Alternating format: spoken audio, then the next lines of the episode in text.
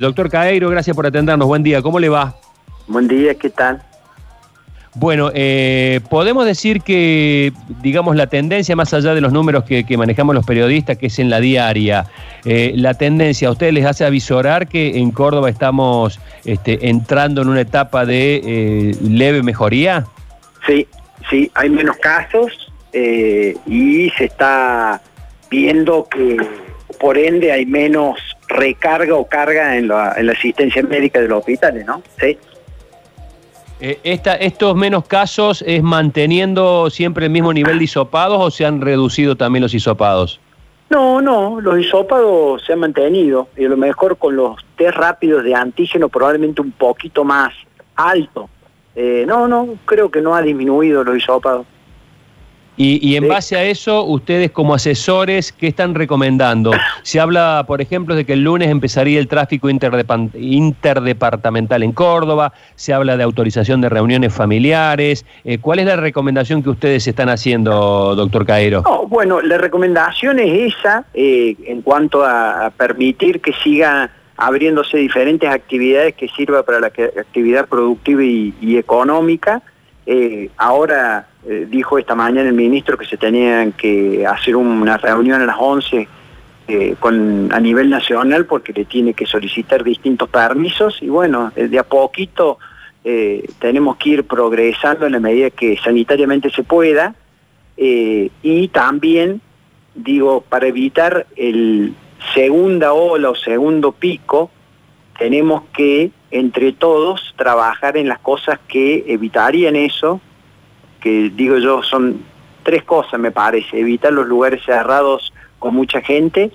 eh, evitar las multitudes y eh, también los contactos cercanos no protegidos con el uso de barbijo. ¿no? Si nosotros logramos eso, creo que tendríamos que eh, lograr estar así hasta tener otra solución como puede ser la vacuna. Claro, ahí cuando hablamos de lugares cerrados o, multitudinarios, estamos eh, poniendo una nueva, un nuevo pero, digamos, a la organización de espectáculos, por ejemplo.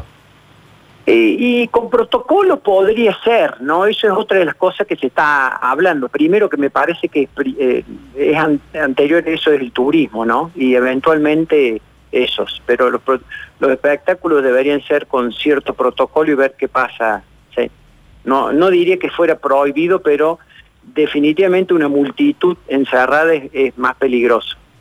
Claro, claro, claro. Y las reuniones eh, de cercanas de gente sin, sin barbijo eh, es un, es un, digamos, e, es, la lógica de una reunión familiar. Me parece a mí que la que una reunión familiar cuando vienen eh, hermanos, primos, hijos en la casa, el barbijo no se usa. Sí, así es. Daniel Friedman. Faltan 50 días para las fiestas. Eh, ¿Cómo se la imagina, doctor Cairo?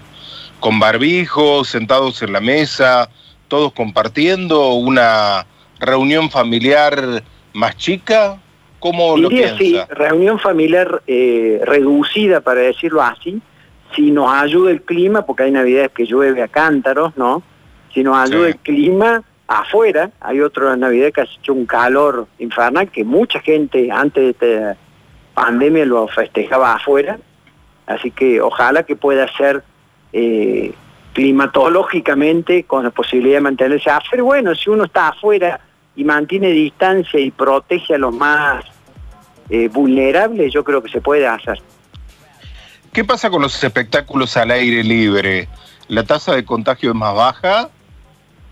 Sí, sí, comparado con encerrado más baja, pero de nuevo hay eh, multitudes, hay un número X, ¿no? Y eh, por eso digo, hay que ver cuánto se abre y cuán rápido se abre, ¿no? Porque si uno larga todo como si fuera no pasara nada, hay un rebrote. Y, yo digo, fijándose en los países que han rebrotado mal, como los europeos versus los países asiáticos que mantienen esa control de la epidemia, por ejemplo Japón, eh, me parece que en ese aspecto tenemos que tratar de imitar la parte eh, eh, correcta de ellos, ¿no? Sí, el rebrote podría estar más cerca de febrero o marzo, donde se prevé que haya o esté la vacuna rusa, si pasa las autorizaciones internacionales y del ADMAT en nuestro país, o la vacuna de Oxford eh, más cercano a marzo, es decir, podría estar buena parte de la población inmunizada para un segundo brote. Sí, ojalá que nosotros logremos eso, que tengamos una vacuna aprobada correctamente con una fase 3 que muestre eficacia y seguridad y no, y no tengamos que sufrir el, segundo brote. Ojalá que sea así, porque los tiempos uno los, los eh, espera o se ilusiona y por ahí salen al revés, pero ojalá que sea así. ¿Qué han aprendido del virus, Cairo, en estos meses, largos meses de, cuarentena que ha vivido nuestro país?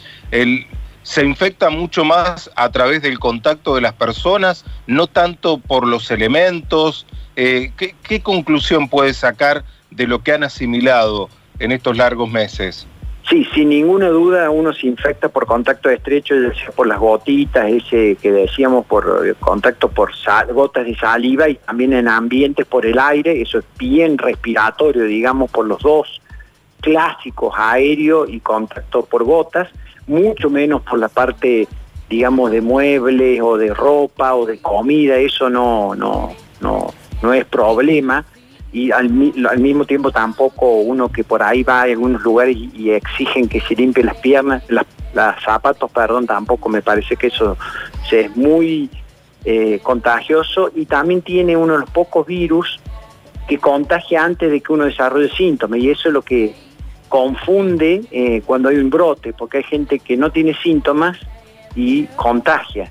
Eh, o antes de empezar a tener síntomas. Entonces eso también hace muy complejo eh, controlarlo eh, y es muy impredecible en muchas situaciones. Cosas que uno ha sabido de siempre, este virus la está cambiando, ¿no? Paradigmas, como decimos en medicina. Mm. Eh, Nacho. Eh, sí, doctor, eh, está dando vueltas por estas horas, se han escuchado algunos reclamos, por ejemplo, desde ayer, o quizá no reclamos, sino ver la, posibilidad de que se hagan, esto de los actos de colación. No estoy hablando de fiestas de colación, sino el acto, el acto formal en una escuela, en un espacio abierto, en donde los niños que terminan el primario y los adolescentes que terminan el secundario, al menos después de un año tan difícil como este que han tenido, puedan tener su diploma, despedirse de sus compañeros y profesores. Si usted le, solicitan opinión sobre esto, ¿qué, le diría si hay o no posibilidad de que esto, esto se pueda hacer? Sí, para mí con los protocolos, con el mínimo cantidad de gente necesaria para un acto, con las mínimas autoridades, los maestros, profesores que sean y con el número eh, restringido de, familiares, ¿no? Sí, sí. Eh, y en un lugar abierto, yo creo que sí, son seguros. Y con respecto a la semana que viene, eh, además de esto de poder eh, ir de un departamento a otro, ¿qué otras habilitaciones podría haber? Se hablaba esto también de las canchas de fútbol, de los complejos de fútbol.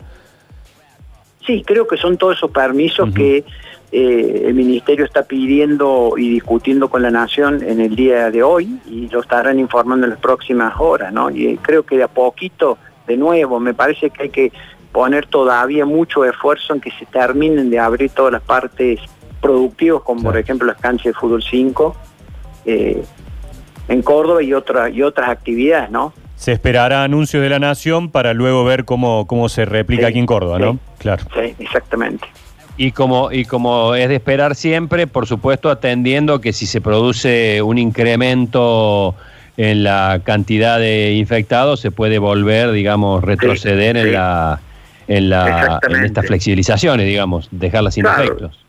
Por eso yo insisto que si entre todos, si se abre, qué sé yo, si, abriera el fútbol 5, eh, tendríamos que hacerlo correctamente, que, no haya 300 personas afuera, no va a poder haber el asado o el tercer tiempo después de eso. Entonces, por ahora, entonces tenemos entre todos colaborar para que sigamos eh, disminuyendo los casos, ¿no? Doctor Caero, gracias por este contacto. Que tenga muy buen día. Saludos, buen día, hasta luego.